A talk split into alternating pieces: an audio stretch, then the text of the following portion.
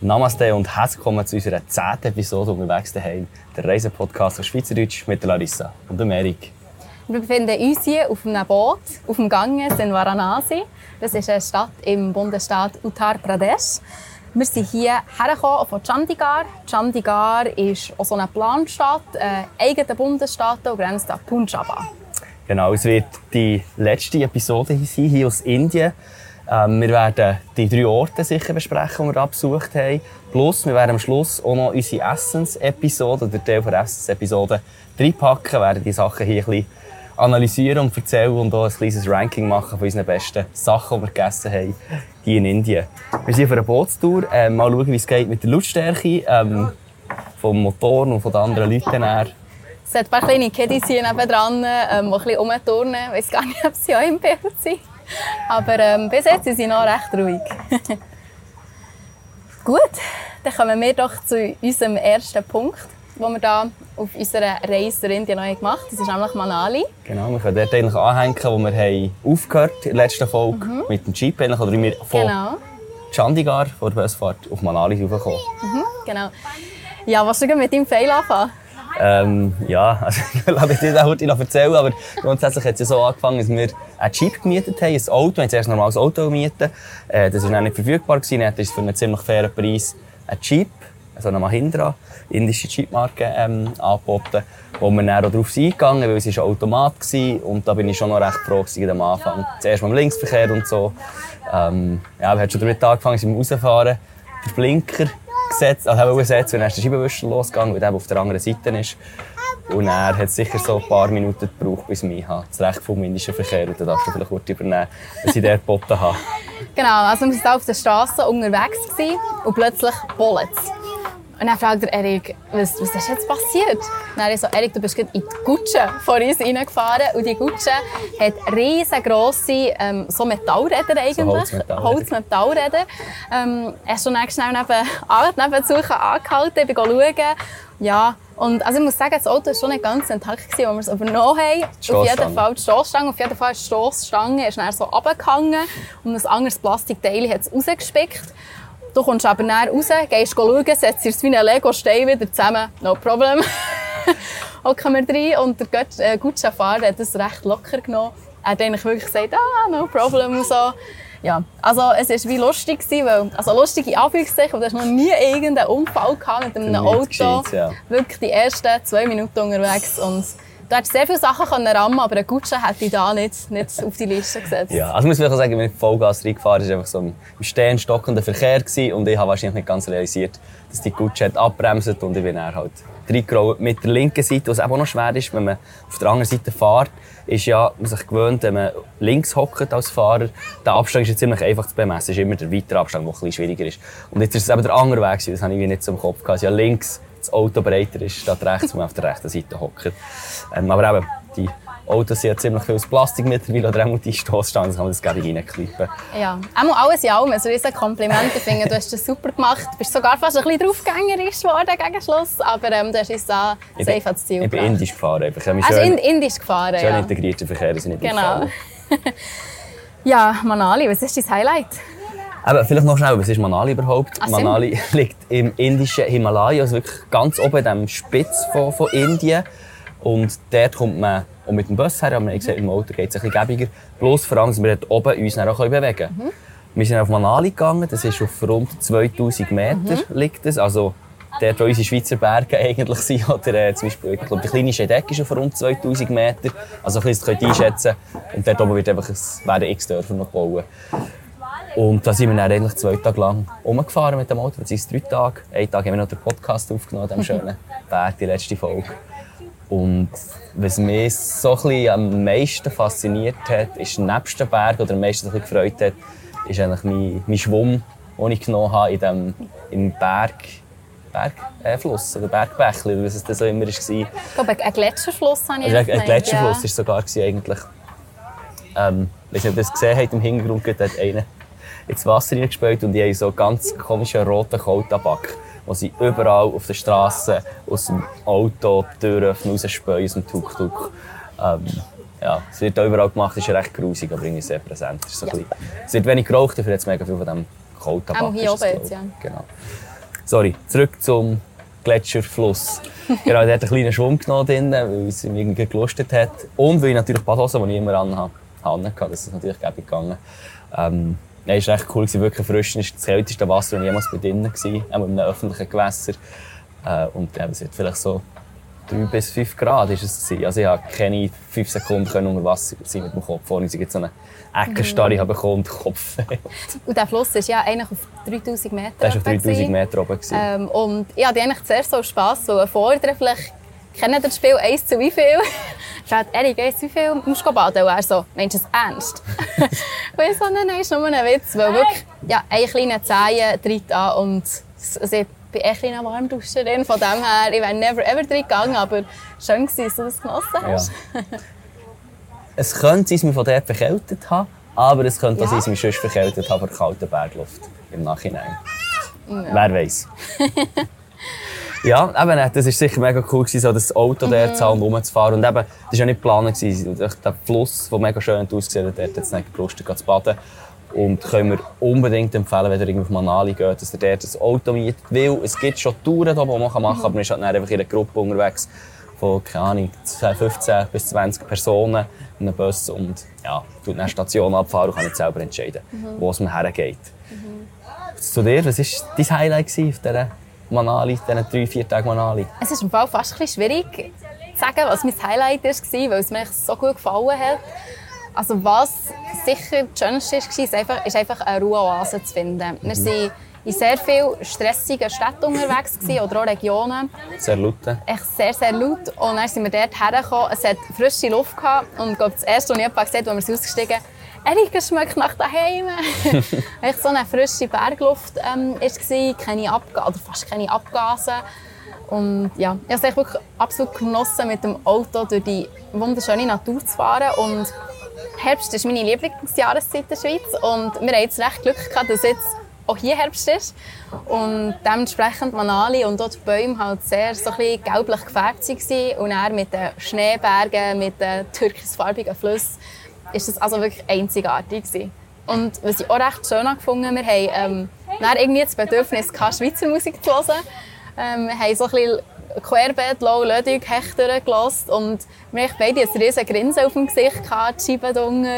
Und vielleicht nicht das Heimweh, aber es hat die gleich so schnell ein da, also daheim zurückversetzt. Und das ja. hat irgendwie mega gut getan. Ja, das habe ich schon lustigerweise in einer Serie, die ich geschaut habe, so vor zwei, drei Wochen, habe ich gesehen, wie sie kalt hatten und eine Winterjacke angelegt und so in die Kälte sind. Und das finde ich ein mega schönes Gefühl, irgendwie, wenn man warm angelegt ist, in die Kälte zu gehen. Mhm. Und das ist ja das, was wir jetzt eigentlich nicht werden haben. Wir ja, überspringen den Winter in der Schweiz irgendwie und es klingt doof, aber es hat mir ganz wenig gefällt, das Gefühl. Mhm. Und das habe ich dort so ein bisschen reinbekommen. Ist dann aber schnell auch fortgegangen, und wir auf 4000 Meter auf einem Pass gegangen. Ja. Äh, mit allen Schichten, wirklich das Wärmste, was wir hatten. Irgendwie Pulli, Flies und Regenjacke und alles mögliche angelegt äh, was dort oben irgendwie ja, vielleicht 0 Grad war, vielleicht minus 5 Grad, aber es ist ein Beisen gegangen. Das war fürchterlich. Ja, ja es war halt auch 4000 Meter. Ja. Ähm, wo sie jetzt ziemlich schnell wieder gedacht ah, ist gut, sind wir da Erwärmung. Aber schön war es, ein paar Tage ja.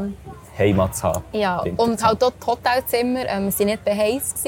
Also es ist schon ziemlich frisch geworden, aber wir hatten so ein schönes Zimmer, gehabt, wo wenn die Sonne ist aufgegangen ist, hat es am Morgen reingeschonnen und wirklich richtig warm geworden. Da sind wir wirklich mit der, mit der Sonne zusammen aufgewacht. Und das ähm, ja, waren auch schöne Tage gewesen und das möchte ich nicht missen. Ja, nein, ist wirklich sehr cool. Ich kann es allen empfehlen, die sagen wir mal, mehr als vier Wochen Zeit mhm. haben in Indien. Sonst, wenn ihr weniger habt, geht anderes Zeug anschauen in Indien, das ihr jetzt als Schweizer überhaupt nicht kennt oder fremder ist. Aber wenn ihr schnell ein paar Tage Ruhe wollt, ein Berge, die mega schön sind, ja. dort rauffahren. Es hat eine Vorfreude auf Nepal gegeben. Ja.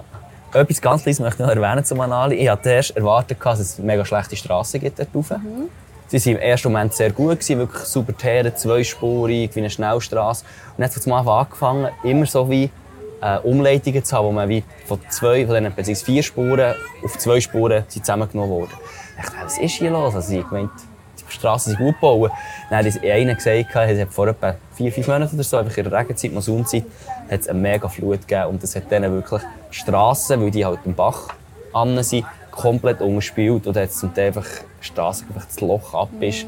äh, die Schluchten ab oder einfach die Straße so im Mittelstreifen weggebrochen ist. Und das war schon noch recht so wow, unheimlich gewesen, zu denken, krass, wir fahren jetzt gleich noch hier drüber, was wäre jetzt, wenn das so abbrechen hier.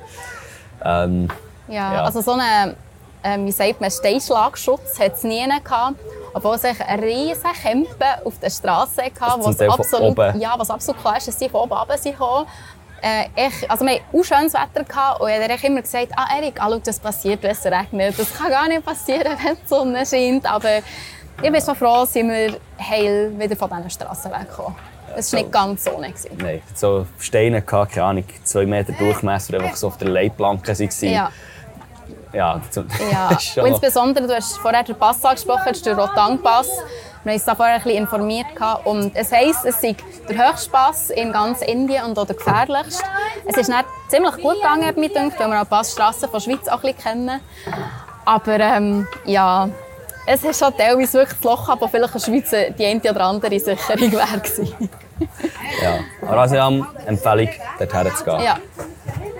Gut, wir sind dann wieder runtergefahren, haben das Auto übergeben, abgegeben, alles problemlos gegangen und haben dann einen Nachtzug genommen. Oh, jetzt wird es laut. Excuse, ja. jetzt kommen da noch ein bisschen mehr Leute. Ähm, ich weiß nicht, ob ich nicht darf sagen ob sie schnell noch Nein, ich glaube, wir müssen an dieser Stelle unterbrechen, wie wir auf Agra sind gekommen, weil das Boot füllt sich, es hat wahrscheinlich jetzt den Motor an. Ja. Und das wird dann definitiv zu laut, wenn es nicht schon zu laut war vor in den letzten paar Minuten. Wir machen weiter, sobald wir am neuen Ort sind. Agra, Taj Mahal. Ob es sich lohnt oder nicht. Genau. Bis, Bis geht. So, da sind wir umgezogen mittlerweile. Ähm, wir sind immer noch im Gang hier auf den Gats. Was die genau zu bedeuten haben, kommen wir dann näher darauf zurück. Ähm, wir mittlerweile schon die Aufnahme neu starten, weil wir sehr gewonnene Inder hatten, die ganze Zeit äh, hinter der Kamera gestanden und sehr laut geredet haben. Wir jetzt müssen bitten, ein bisschen auf die Seite zu gehen. Sie sind extra zu uns gekommen, von dem haben wir nicht dort hergehört, wo sie waren. Genau. Und wir hoffen wirklich, dass es jetzt besser geht, äh, dass wir da ein bisschen Ruhe haben äh, für, für den zweiten Teil des Podcasts ja. von heute. Gut, ja, Agra, Taj Mahal sind wir bleiben hängen. Wir sind ähm, eben auf Agra gegangen. Auf Agra geht man, wenn man den Taj Mahal besuchen will. Der liegt in Agra innen. Es gibt wie nicht wirklich einen Ort für Taj Mahal. Der Taj Mahal ähm, der zählt zu den sieben Weltwundern. Er zählt auch als Symbol von der Liebe. Und der Name Taj Mahal übersetzt heisst eigentlich Kronenpalast. Und der Taj Mahal ist im 17. Jahrhundert von einem Mogulherrscher für seine verstorbene Frau erbaut worden. Ähm, eigentlich aus, aus Grabstätte, aus Mausoleum. Und ja, wie man es vermutet, hat er nicht nur eine Frau gehabt, sondern mehrere Frauen. Aber das war seine Lieblingsfrau, weil es die einzige war, die ihm ähm, männliche Nachfahren geboren hat. Und er hat sich dann schlussendlich auch dort begraben Genau. Aber interessant und ganz ist, also der Palast ist erst gebaut, als sie verstorben ist, also ihr Grab war. Sie hat den gar nie ins Gesicht bekommen. Genau. Ähm, der Palast, der da für sie gebaut ist eigentlich. Mhm. Oder auch nicht im hiesigen Leben, vielleicht im anderen hat sie das, ja. das mitbekommen. Ähm, wir sind dort für rund eineinhalb Tage dorthin. Es gibt sonst wirklich nicht mega viel zu sehen in, in, in Agra. Wir gehen wirklich den Taj Mahal dorthin. Ähm, Und wegen dem Red Fort. Ja, Red Fort gibt es vielleicht noch das zweite Ding, aber das international sicher bekannt genau. ist, ist der Taj Mahal. Mhm. Wir haben das auch so gemacht. Wir sind am Donnerstagmorgen, Mittag sind wir angekommen dort, haben dann den Nachmittag dort verbracht, sind ein bisschen verpeilt und wir hatten einen Nachtzug. Gehabt. Ja, an unserem Jahrestag vielleicht noch. Ja, 14. Speziell war, dass wir dort am Tempo vor Liebe sind gegangen, an unserem Jahrestag. Beziehungsweise eben nicht. Wir haben eigentlich gedacht, wir sparen uns das auf. Wir wollen am nächsten Tag bis Sonnenaufgang am Freitag, am 3. November, dort vorbeigehen. Genau, eben am 2. November sind wir in einen Kaffee gegangen, wo wir einen wunderbaren Ausblick auf das Taj Mahal hatten. Wir sind dann um das Taj Mahal so ein bisschen herumgeschlendert und mussten uns zusammennehmen, dass wir nicht schon reingehen, weil wir ja das am nächsten Tag machen wollten. So ein bisschen aufgespart, oder? Ein bisschen aufgespart, genau. Für das sind wir ja da. Wir wollen den Sonnenaufgang sehen, auch wenn wir nicht früh aufstehen sind, aber für das wollen wir. Ja, da können wir um 5 Uhr aufhalten, das muss sein. Genau. Ja, und dann sind wir am Abend im Restaurant gehockt. Ich wollte noch so ein bisschen ähm, Facts und Geschichten über das Taj Mahal lesen. Plötzlich schaue ich den Erik an und sage, Erik, weißt du was? Und er so, nein. Ich so, der hat morgen zu. Er so, was? Das Taj Mahal hat zu? Dann ich so, ja. Jeden Freitag hat das Taj Mahal für ähm, Muslim Prayers, also ähm, islamische Gebet, zu. Jeden Freitag. Und wir haben so wenig Vorabklärung getroffen, dass wir das nicht gewusst haben. Wir haben dann noch den Kellner gefragt im Restaurant. Er auch komplett verständnislos, wie wir das nicht können wissen hierher kommen und nicht wissen, wenn es offen hat. Ich muss sagen, zu unserer Verteidigung, wir sind noch nie etwas besuchen, das irgendwelche Öffnungszeiten hatte. Oder auch nicht Tagesschließungszeiten. Oder auch nicht Tagesöffnungszeiten. Ja, ähm, ich war recht enttäuscht, weil insbesondere ich habe mich mega, mega gefreut, den zu schauen. Und ja, wir haben dann einen Plan B ausgeheckt. Sind dann am nächsten Morgen den von der anderen Seite von außen anschauen. So einen Viewpoint im indischen Garten. Ähm, ist schon der Fehler 2 gekommen? Genau, also der Hauptfehler ist glaube ich, klar, dass der geht ein bisschen auf die Larissa, weil du meistens ja. die Reiseplanungen machst. Das stimmt. Im Sinne von bis jetzt eigentlich wirklich souverän bist du durchgekommen. Aber ich glaube, so der erste Feldtritt, den du in diesem ja. Sinn hast. Äh, aber ja, das war wirklich nicht zu erwarten. Gewesen. Äh, ist nicht besser geworden, als wir am Morgen näher sind zum Viewpoint gegangen und eigentlich alles, was wir gemeint Nebel war, es hat sich herausgestellt, Smog ist, ähm, ja, die ganze Aussicht ziemlich verschleiert war auf den Taj Mahal. Ja, also wir mussten wirklich fast müssen, keine 30 Meter vor der Raststadt, dass man ihn sieht. Also ja, klar, wir haben ihn schon gesehen, man sieht es auf den Videos. Umrissen, äh, ja. Umrissen. Aber es war halt nicht ganz das Gleiche, gewesen, wenn du so einen weißen Ballast hast. Ja. Würde wahrscheinlich einen blauen Himmel besser zur Geltung kommen, als wenn du so einen Milchsuppen-Smog Hintergrund hast. Und wiederum haben wir da ein, zwei schöne Fotos gemacht und ich glaube, die sind eigentlich noch so ein bisschen mystischer rausgekommen, als wenn wir einen blauen Himmel hatten. Es war dann doch in allem gut, allem in allem gut gewesen, aber ähm, ja, sonst viel mehr haben wir in diesem Agra nicht mehr gemacht, als noch ein bisschen Käffeln, gegessen. Ja. ja. Und eben das Tempo von allen Seiten voll angeschaut. ja, würdest du sagen, es lohnt sich? Äh, ja, also wenn ihr, nicht, wenn ihr so macht wie wir, sicher nicht. dann lohnt es sich nicht. Und ja, also mit, ich würde jetzt sagen, es lohnt sich nicht unbedingt, weil die Stadt selber zu wenig hergibt, zum zu sehen. Ja, also wenn man das unbedingt sehen will, soll man es machen. Es kostet auch nicht alle Welt so 7, 7 Franken der Eintritt. Mhm. Äh, aber euch unbedingt online informieren vorher, was ihr dürft reinnehmen, was nicht, ähm, Ticket kaufen und so weiter und so fort. Weil es noch eben ziemlich gefragt ist. Es war sehr touristisch von europäischen oder westlichen Touristen, aber auch von, von indischen Touristen. Mhm. Also auch massiv mehr als. Mhm. Ja. Und wie immer ist es halt einfach so, dass man auch beim Aussichtspunkt einfach zehnmal mehr zahlt. Es ist nicht übertrieben. Inder zahlen 25 Rupi und wir zahlen einfach 300 als Touristen. Ja. Äh, es ist immer noch nicht viel, aber es ist halt so ein bisschen, ähm, ja, sehr oft jetzt der touristische Ort, mhm. diesmal als Tourist mehr zahlt hat, deutlich mehr zahlt hat als, mhm. als Inder. Das ist ja so. Aber sonst finde ich, also es lohnt sich in dem Sinn eigentlich schon, weil es ist ein wunderschönes Gebäude. Aber wiederum hat es wie halt auch recht schnell gesehen, wenn man es von drinnen nicht anschauen kann, logischerweise. Und darum würde ich jetzt glaub, nicht extra dorthin reisen, wenn man jetzt nur einen Stopp in Indien hat, nur das Taj Mahal genau. zu schauen. Also es gibt viele coolere Sachen, ja. ähm, bessere Sachen zum, zum Anschauen. Und ich glaube, da können wir den Sprung hierher machen, weil wenn ihr nur einen Tag habt in Indien, lasst Agra sein und kommt lieber hier mit uns auf Varanasi, ähm, was wir euch erzählen werden, was wir hier erlebt haben, weil das ist... Krass. Das ist Indien hier. Also, das, das, ist wirklich Indien wie aus einem Bilderbuch. Also, besser kann man es eigentlich nicht beschreiben. Ja. Willst du schnell ein bisschen einführen mhm. zu Varanasi, was die Stadt hier so speziell macht und ja. ich dann so ein bisschen unsere Erfahrungen schildern, die wir hier gemacht haben? Ja, das ist doch gut. Ja, Varanasi ist eigentlich die heiligste Stadt für die Hindus, ähm, aber auch für die Buddhisten ist sie sehr heilig. Und sie ist die älteste Stadt in Indien, also gehört auch zu den ältesten Städten auf der Welt. Äh, sie ist 3000 Jahre alt.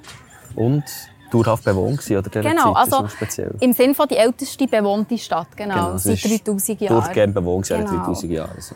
Und es ist eigentlich, also die Hindus sagen, es sei die Stadt ähm, vom Lord Shiva, von einem von ihren Göttern. Vielleicht habt ihr den auch schon gesehen. Das ist der, der recht, also ganz blau ist. Und ja, sie sagen einfach auch, dass wenn du hier in Varanasi bist, du Lord Shiva am nächsten bist. Nie auf der Welt bist du immer so nah wie hier.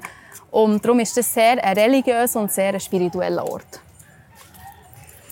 Ja, dann würde ich jetzt nämlich zu dir überleiten von, von unseren Erlebnissen, insbesondere von gestern. Ja, aber was sehr bekannt ist hier, ist der Ganges, mhm. also der Fluss hier. Ich glaube, da kennen viele in, auf der Welt, dass das so der indische Fluss mhm. ist. Äh, von den Indern wird der Ganga genannt. haben wir so ein bisschen mitbekommen, hier, was wir vom Ganga geredet haben. Und sie gilt eben als Stadt vom Tod. Und das ist so ein bisschen so aufgebaut, die Stadt, dass eben der Fluss ist. Wir haben auf dieser Seite eigentlich die Stadt, wie man sie kennt. Und wir haben hier über 5, 6, 7 Kilometer, sag ich jetzt mal, die Stegen, die hier ins Wasser gehen, die als Gats gelten, oder wo man als Gats benennen. Und jede, auf 500 Meter oder so gibt es wie einen Namen. Und da, da, da, Gat, da, da, da, Gat. Und an einem von diesen Gats, oder zwei, aber einem ganz speziell, sind wir gestern bleiben hängen. Und da möchte ich heute eine Warnung aussprechen. Ähm, es wird in den nächsten paar Minuten um den Tod gehen und wie das die Inder mit dem Tod umgehen hier in, hier in Indien, beziehungsweise hier im Ganges. Ähm, ja, ja, wer das nicht kann hören kann, soll vielleicht ja, äh, drei Minuten, drei, vier Minuten für spulen. Genau, genau. Ja. Und zwar ist es hier so, dass Menschen kremiert werden in der Öffentlichkeit direkt am Ganges. Und es gibt ein, zwei Gats, für das ganz bekannt sind. Und vielleicht auch hier vorab, ja, wir tun ein paar Videos rein und, und, und Bilder, weil hier mit dem Tod ganz, ganz anders umgegangen wird als bei uns. Hier ist es nicht in dem Sinn ein Trauermoment, sondern wenn man das schafft, im Sinne von, ja, wie es schafft, am Ganges so bestattet zu werden, verbrannt zu werden, schafft man es eigentlich, der ewige Kreislauf vom, eben, vom Leben auszubrechen und ins Nirvana zu kommen. Und das ist in dem Sinn eine Befreiung und ein schöner Moment. Und wegen dem ist das hier ganz öffentlich dargestellt, wie wenn es äh, eine Hochzeit wäre oder ein, ein Geburtstag. Dann wird, einfach, wird es in dem Sinn zelebriert. Und da möchte ich ein paar Sachen noch erzählen, ein paar Facts dazu. Und zwar ist es so, dass die Angehörigen, und das haben wir hier auch gesehen, wirklich durch die Straßen, nicht nur bei diesen Gats, die Angehörigen auf einer Barre tragen, die eingehüllt sind mit Blumen und ähm, die hier durch die Straßen tragen. Ähm, bis sie eben dann bei diesem Gat ankommen und die Leute dann eigentlich ähm, ins Wasser gedreht werden, im Gang ein Wein rein gewaschen werden bis sie sie dann eigentlich schlussendlich auf, die, äh, auf das Holz legen, ja, wo sie dann kremiert werden. Ist da ein Fädel in den Haaren. Danke. ja, und wenn die Leute dann die verstorbenen Personen auf dem, auf dem Holz liegen, äh, die Angehörigen fünfmal um die Person laufen sie drum herum. Und zwar tun sie dort fünfmal drum laufen für die fünf Elemente. Also Feuer, Wasser, Wind, Erde und Luft, die Luft und der Geist oder so, der Heilige Geist. So, das ist noch die, die fünfte, ähm, der Spirit, sagen sie dem auch. Hier, das fünfte Element, das sie hier auch noch sehen. Wir haben ja bei uns meistens nur vier. Das ist das, was man so ein bisschen hier macht. Und, und eben, es ist, die Leute stehen drumherum, die machen Fotos im ersten Moment noch von den verstorbenen Personen. Und das war schon sehr speziell gewesen, irgendwie. Genau, also wenn ich sonst schnell einhaken darf, wir haben wirklich Leute gesehen, die also die Person ist zuerst eingehüllt, dann wird die Person so ein bisschen enthüllt und dort haben sie dann wirklich teilweise das Handy vorgenommen und noch Selfies mit der verstorbenen Person gemacht, was für uns sehr, sehr befremdlich No, thank you. Sorry, sir, we are recording, recording. something. Thank you. Und das hat mich wie mega speziell gedacht, weil ich mich selber fast nicht gewagt herzuschauen, weil ich wie nicht invasiv irgendwie wollte sie ihre ja, Privatsphäre. Aber das ja, wird ganz anders gehandhabt hier. Mm. Ja, was vielleicht auch so speziell ist, äh, wir haben ja mit, mit einem Typ geschnurrt und gesagt, ja, ist auch kein Problem, wenn ihr da schaut und, und fotot und so, nehmt das mit, die Eindrücke und es stört auch niemand von der Angehörigen, wenn ihr da seid. Das ist nicht ein Starr in dem Sinn, sondern es ist eben wie ein Teil, ein Teil vom Leben. Und hat man auch gesagt, dass das für eine Familie bis zu 80'000 Rupien kostet, eine Bestattung hier und das ist wahrscheinlich das ganze ähm, ja, das ganze Vorgehen, inklusive Brennholz, das sie natürlich auch müssen kaufen Und das ist schon noch viel. Das sind so 900, 1800 Franken, mhm. was für eine indische Familie schon noch viel ist. Gut, ich hoffe, wir haben richtig Ort wieder reingeschnitten. Wir haben wieder jemanden anderen, der nebenan noch ein bisschen lauter war. Und... Wir sind überstanden, dass die 800 bis 900 Franken so eine Bestattung kostet, dass es schon viel Geld ist. Und was auch noch speziell ist, dass die Person, die schlussendlich das Feuer entfacht, sich komplett rasieren, also den Schädel rasieren und den Schnauz und ich glaube, sie hat gesagt, der Rücken nicht Also sie wird rasiert? Sie wird ja. rasiert, genau. Und die Person eben auch wahrscheinlich wie reiner ist und die tut dann mit Stroh einem Feuer, vom Shiva-Feuer, die Person entflammen. Und das Shiva-Feuer ist anscheinend auch schon seit 3000 Jahren am Brennen. Also es ist immer das gleiche Feuer, es ist noch nie ausgelöscht. Sagt man. Ähm, ja. Was auch noch ganz speziell war, äh, wir haben dann gesehen, wie sie irgendetwas über die Person drüber da, die weiss war, so weiss-gelblich. Und dann hat andere gefragt, was es ist. Und er hat uns gesagt, es sei Anke. Ähm, und er gefragt, warum. Ist es irgendwie so, wie dass man noch etwas das letzte Mal mitgibt oder so, dass etwas, die Person gerne hatte. Sagt, nein, nein, es einfach, dass es besser brennt.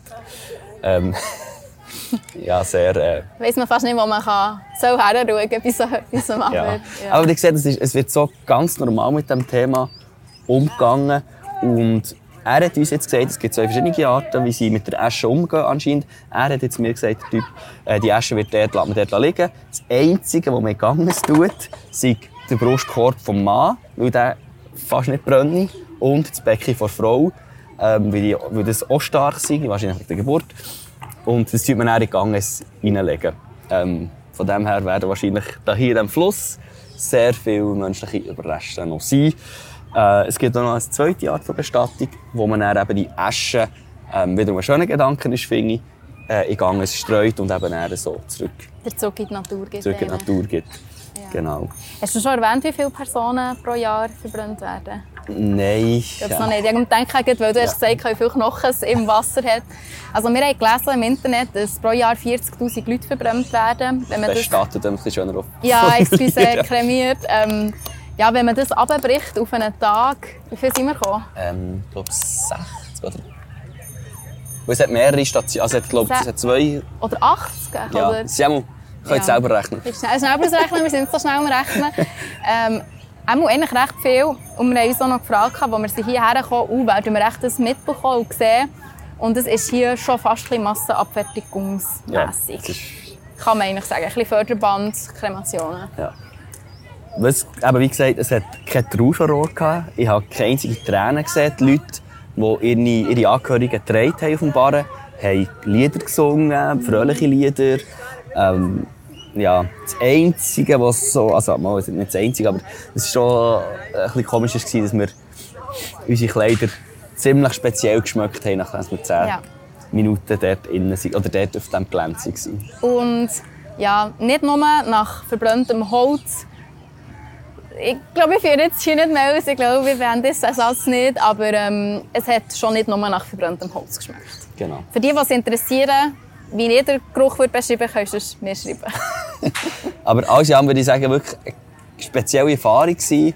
Und ja, also eben wirklich die, die sich jetzt denken, hey, das könnt ihr doch nicht filmen, das haben alle Leute gefilmt. Das ist hier einfach ein Teil des Lebens, wie man über die Straße geht. Also hier, wenn man auf der Straße läuft, es hat Kühe, es hat Ruhigstraßen, es hat Autos, es hat Verstorbene, die auf der Schulter getragen werden. Es ist ja, das ist ein so präsentes mm. Thema hier. Und mm. die Leute kommen einfach hierher zum, zum, zum Sterben. Zum Sterben. Und sie auch wollen, dass wir sie fotografieren. Also es hat ja, die hat ja eigentlich so ein bisschen aufgeklärt über die, die ganze Sache.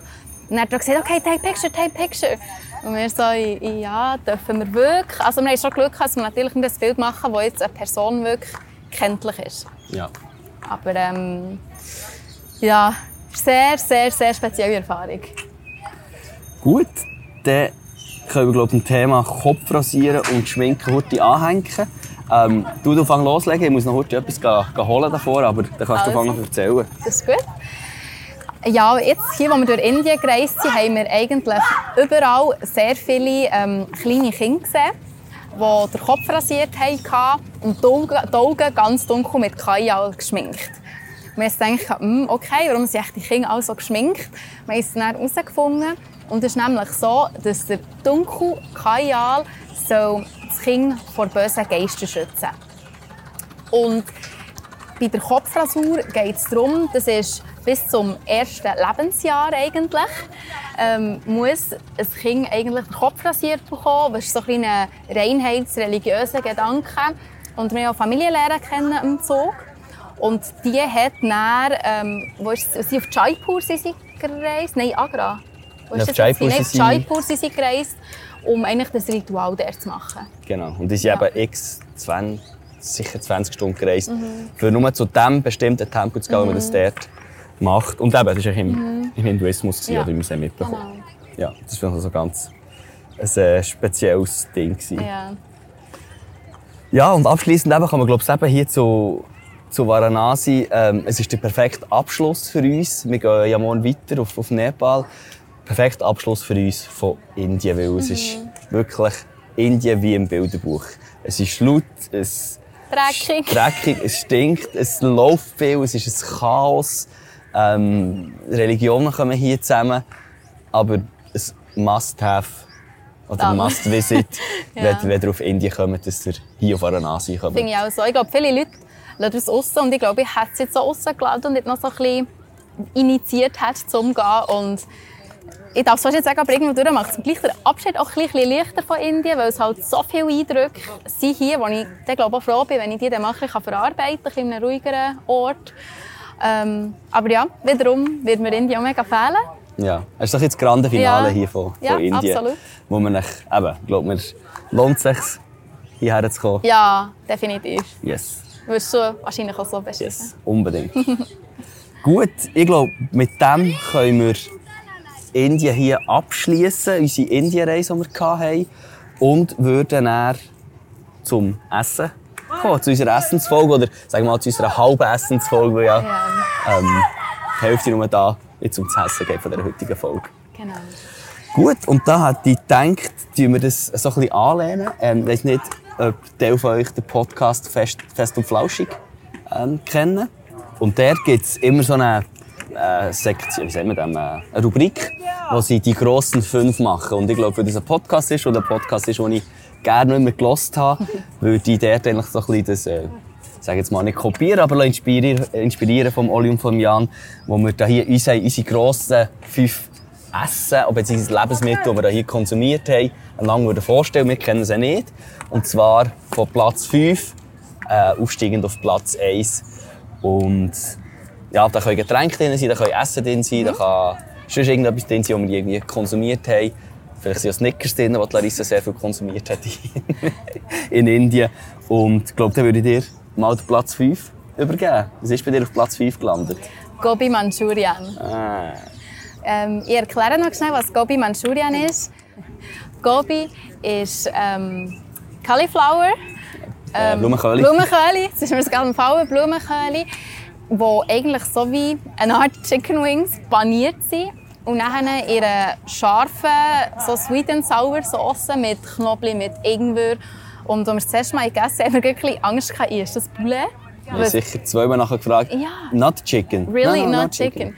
Und dann haben wir es gegoogelt und haben wir, nein, es ist im Fall wirklich, es ist echt Blumenkohl und ja, wir haben es heute Mittag wieder gehabt. Es ist unglaublich fein. Ja, das war wirklich sehr gut. Gewesen. Bei mir ist auf Platz 5 der Watermelon Juice gelandet. Also Wassermelonensaft. Und zwar ist es vor allem im Süden Ja. die perfekte Frischung. Es ist nicht mega süß, es ist meistens schön kalt. Es ist äh, ja, echt mega frisch. Also die, die gerne Wassermelonen haben, kennen es natürlich. Und das noch als Saft. Perfekte Frischung für hier. Und äh, kann ich absolut empfehlen. Das ist mein Platz 5. Ja, mein Platz 4. Garlic Naan. das ist sicher eigentlich allen ein Begriff. Ähm, das ist ein Fladenbrot, das mit Knoblauch ist. In der Regel machen sie es auch noch mit Butter. Aber äh, wir haben es auch ohne Butter genommen, weil einfach sonst alles sonst schon genug fertig ist. Und ich weiss nicht genau, also ich habe es selber auch schon gemacht und das war mit griechischem Joghurt angemischt. Ich weiss nicht, ob sie es auch mit Joghurt mischen. Aber es ist echt ziemlich ein weiches Fladenbrot und ja, ich liebe es. Gut. Und bei dir? Platz ist, 4? Platz 4 ist äh, Panipuri. Ja. Und zwar sind das, müsst ihr euch vorstellen, so vielleicht fünf lieber grosse Bauen, sind aber rund und so frittiert. Ähm, so ein bisschen wie Fasnachtsküchli, könnt ihr euch vorstellen, aber salzig natürlich. Und die tut man oben eindrücken, also das Oberteil wie eine, ja, dass es wie eine Schüssel gibt. Und das wiederum tut man dann reindünkeln in eine Sauce, in eine ein Süppli, ein kaltes, und isst es dann so Happ um Happ. Also man muss wirklich ein Stück essen, äh, weil es sonst natürlich dann ausläuft mit der Zeit. Und es ist wirklich so eine Geschmacksexplosion und richtig, richtig gut. Es ist ein südindisches Essen und sieht man hier eigentlich überall als Streetfood. Ähm, wir haben es am meisten in einem Restaurant gehabt oder so. Das war mein Platz 4. gewesen. Platz 4. Ich komme noch zu meinem Platz 3. Schocker ist schon wieder ein Fladenbrot. Weil, ja, die, die mich kennen, ich liebe Fladenbrot. Ich kann mich glaub, nur von Fladenbrot ernähren. Und das ist Paratha. Machen wir gleich gemeinsam Platz 3, und dann habe ich mir auf Platz Nein, 3. wirklich. ähm, Parata ist echt sehr ein spezielles Fladenbrot, sehr ein fettiges Fladenbrot. Es, sieht, also es ist flach gedrückt, hat aber so mehrere Schichten. Also eigentlich so ein bisschen Blätterteig mhm. ähnlich. Aber es ist nicht Blätterteig, sondern echt, ja, normaler Fladenbrotteig. Und innen drinnen in diesen Schichten hat es schon mal Gie oder Anke. Und dann oben drauf auch noch eines. Und das wird dann noch angebrätelt. Und ja, wir haben es auch heute Mittag wieder. Gehabt. Ähm, das würde ich unglaublich fest vermissen. Das ist ein das indische Gipfel, wenn wir äh, in dem ja. Brot können reden können. Es ist wirklich so ja. sehr, sehr fein, aber halt auch fettig und wahrscheinlich ja. wegen dem auch ziemlich fein. Ja. Platz 2. Ähm, bei Silber. mir ist es ein Curry. Es hat so ein Curry drunter geschafft. Und zwar ist es Palak Panir. Mhm. Und Palak heisst Spinat und Panir ist der indische Frischkäse. Es ist sehr vergleichlich von der Konsistenz wie Tofu eigentlich, aber halt einfach Käse, so Hüttenkäse-mässig, mhm. aber in fester Form. Und ich finde die Kombination mega nice. Äh, so ein bisschen rahmig, mit Spinat, so Rahmspinat halt mässig, dann noch die, die Currygewürze dran oder die, die es ein bisschen scharf machen und dann mit dem Panier gemischt. Mhm. Eins bekommt man in der Schweiz eigentlich in den meisten indischen Restaurants. Ja, mein ist auch Curry, Platz 2 Silbermedaille. Ähm, es ist auch Panier, aber Panier Tikka Masala ist sicher der meisten auch ein Begriff. Das gibt es bei uns daheim auch. Aber ich muss sagen, überall, wo wir es gegessen haben, war es immer ein bisschen anders zubereitet. Gewesen. Und das ist eigentlich auch, ähm, Masala ist eigentlich die, die Gewürzmischung, wo, wo sie glaube ich, auch ein bisschen variiert, je nach Ort. Und dann ist es mit Tomaten und Oran. Ja. Und dann ist halt echt der Panier drin, den ich eh über alles liebe. Ähm, ich muss sagen, es ist noch fast lieber als Tofu gewonnen. Und wenn man, wenn man etwas mit Panier bestellen kann, sei es nur Salat, dann mache ich das. das ist wirklich eine coole äh, vegetarische Alternative, gleich ja. Proteine zu sich zu nehmen ja. in Indien. Das ist tiptop. Jetzt bin ich gespannt auf deine Goldmedaille. Ja, wir haben es ja, sicher leider schon gehört, aber es war halt wirklich mein absoluter Favorit. Gewesen. Ist auch das Gobi Manchurian, beziehungsweise grundsätzlich das Manchurian. Gobi war eben wieder die Blumenköhle. Hatten heute Mittag haben wir es mit Pilzen. Mhm. Und es war wirklich auch wieder so wie ein Chicken Nugget gewesen, mit dieser Manchurian-Sauce dran, die eine Mischung ist zwischen Ingwer, süß, äh, scharf. Wirklich absolute Empfehlung. Und das ist eines der wenigen Gerichte, die ich glaube, würde nachkochen daheim. Mhm. Und mit dem Aufwand würde äh, suchen tun. Ich muss zwar sagen, ich weiss nicht, ob ich es nachkochen würde, weil wahrscheinlich enorm viel Zucker drin ist, weil es so zweit und sauer ist. Und dann sieht man dann, wie ungesund das eigentlich ist. Aber lustigerweise ist es ja, ein chinesisches Essen, weil es ist immer unter der Sektion Chinese Food. Das stimmt. Es ist immer drunter. Obwohl sie vermuten, dass es vielleicht in China das Essen gar nicht gibt. Aber es ist wirklich absolute Empfehlung, das hier zu essen und zu probieren. Was denkst du, das ist mein Platz 1? Äh, ich hatte vorhin gesagt, das, was du vorhin hast gesagt hast, das Tikka Masala, das Paneer Tikka Masala. Mhm. Nein, ich habe es leider auch schon erwähnt in einem Podcast. Ich muss es halt noch einmal aufgreifen. Und das wäre das Alo Tikki. Ah, wir hatten das ähm, in Mumbai gehabt und dann leider eigentlich nicht mehr. Wir haben es nicht mehr gefunden. Das ist so ähm, ein Paddy aus Herdöpfel, aus Blumenkohl und noch ganz viel andere Gemüse. Und das wird nachher ähm, frittiert und in eine Sauce da mit sehr viel Gewürz. Und oben drauf kommt eigentlich so Joghurt mit Koriander, auch noch ein Gewürz. Und ja, ich finde, es ist einfach eine super feine Mischung. Es ist so wie ein warm-kalt-Essen und ich hoffe irgendwo, dass wir das noch einmal sehen in unserem Leben, weil es ist wirklich so fein. Ja. Ja, bei mir ist es so, wir haben eigentlich zwei Küchen immer geliebt besitzen, die mexikanische und die thailändische. Aber wir haben eine dritte Küche dazu ja. gewonnen äh, mit der indischen Küche, die hier unter die Top 3 jetzt geschafft hat. Ich habe noch keine dritte Küche in der Top 3, aber mhm. die habe ich jetzt definitiv mit der indischen Küche. Ich glaube, die ist bei mir sogar vor der Thai-Küche gerutscht, muss ich sagen. Ja, es ist halt ein bisschen fettiger als die Thai-Küche. Ja. Ein bisschen schwerer.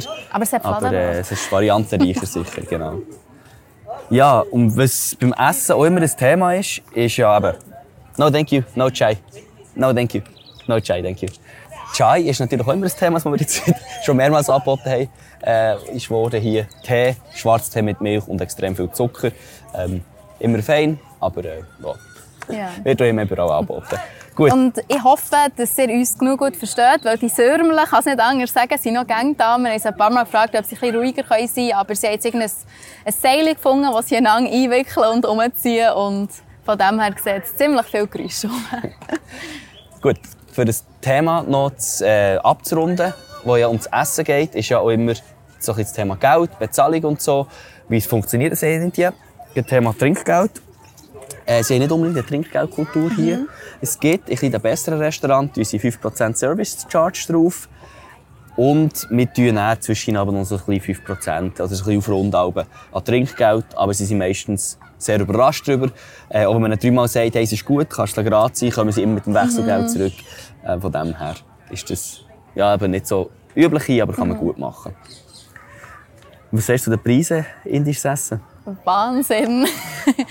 also wir haben wirklich unglaublich günstig gegessen und enorm viel gegessen für enorm wenig Geld. Und auch sehr reichhaltig mit sehr viel Gemüse. Ähm, ich glaube, wir zahlen ungefähr vielleicht zehnmal weniger, als man bei uns würde zahlen würde. Jetzt Ja, also so im Restaurant besucht sicher. Und eben fürs in die Zahlen zu fassen, also mit 10 Franken am Tag kann man dreimal essen. Ja. Man kann für 15, man kann für 20, Pro was man, Person. pro Person, genau. Aber äh, wenn man zum Morgen, zum Mittag, zur Nacht isst, kann man easy für, Ja. für 10 Franken am Tag essen hier. Sogar noch günstiger, wenn man es unbedingt günstiger will haben. Genau, also wenn man Streetfood isst, kann man für 3-4 Franken dreimal pro Tag essen. Genau, das ist Ja. kein Problem. Und vielleicht noch zu den Zahlungen, wie wir zahlt.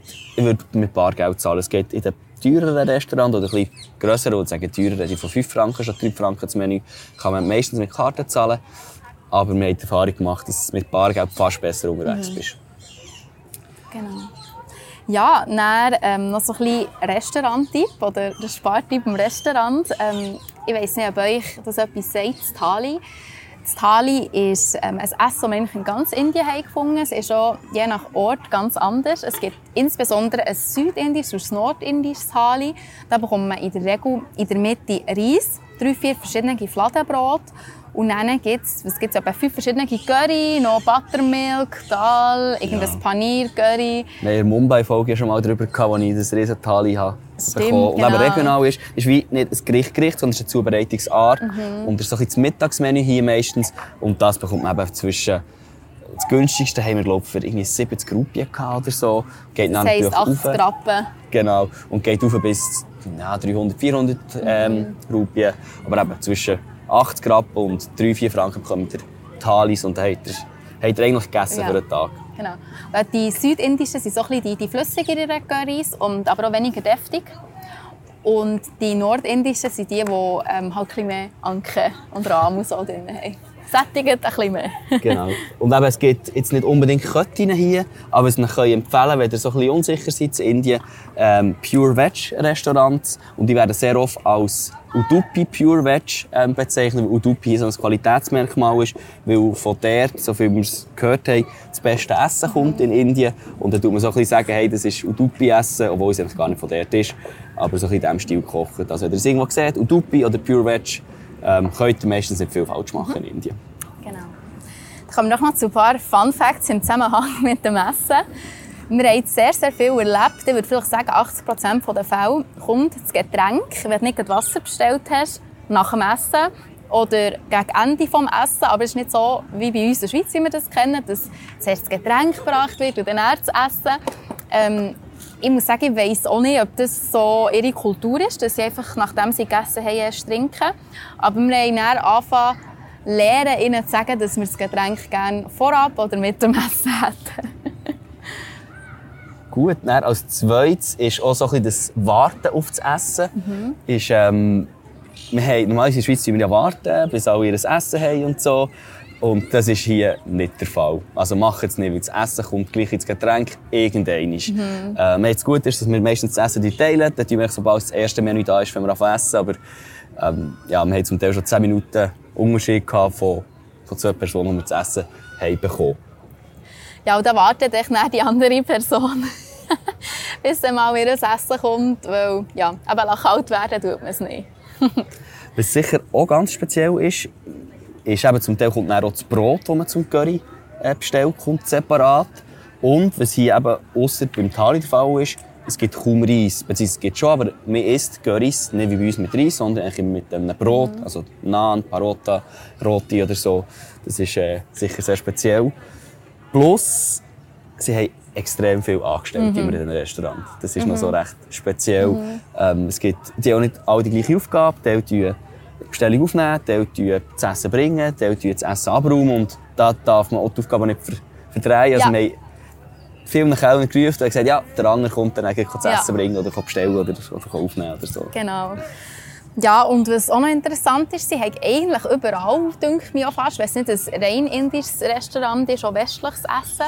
So ein bisschen Pasta und Pizza sind, und auch Burger sind ziemlich verbreitet. Aber es hat auch ein bisschen seinen Preis. Also man zahlt deutlich mehr für das westliche Essen. Ähm, wir haben auch ein paar Mal Pasta gegessen, wo wir ja, mal wieder das Verlangen manchmal nach etwas ein heimeligerem hatten.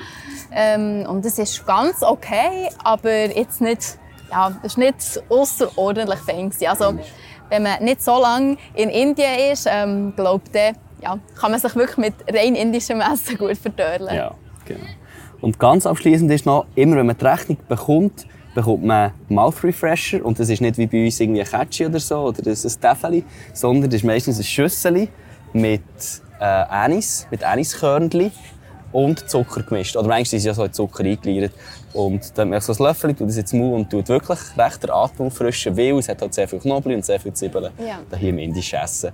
Ähm, das ist immer so ein schöner Abschluss. Und ich hasse eigentlich Anis. Das ist so krass, dass du das Aber immer isst. irgendwie haben wir das einfach angewöhnt und es war so ein, ein gutes Antasten als Anis, weil ich versuche eigentlich Sachen, die ich nicht gerne habe, gerne zu bekommen und das ist vielleicht so ein bisschen mein Weg dazu, Anis können zu essen wir dann mit dem oder zu trinken.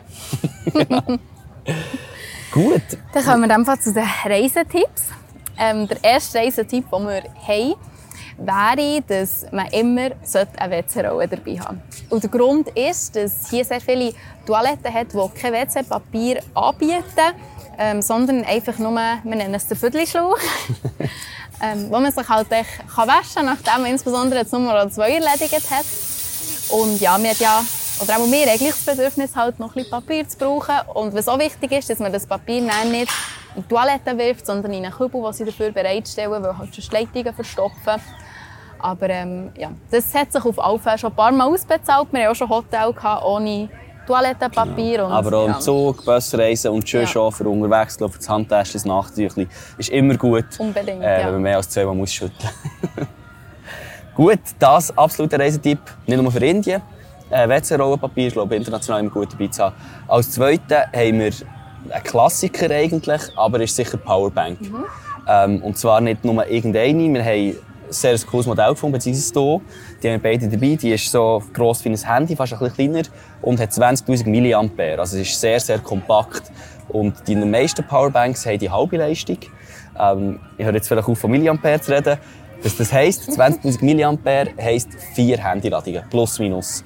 Und das ist extrem gäbig äh, mit dieser Grösse, mit der die auch verlinken, dass ihr die könnt, wenn ihr wollt, bestellen Und äh, wir haben schon zwei, drei Powerbanks gehabt und das ist wirklich Das ist die allerbeste. Ist ja. top. Sie hat gleich noch eigentlich ziemlich ein Gewicht, aber ich glaube, es ist nicht vergleichbar mit anderen Powerbanks, die so viel Leistung erbringen. Genau. Es ist, sie ist so gross und so schwer wie eine 10.000 mAh, hat aber die doppelte Leistung, also doppelt so viel Ladung.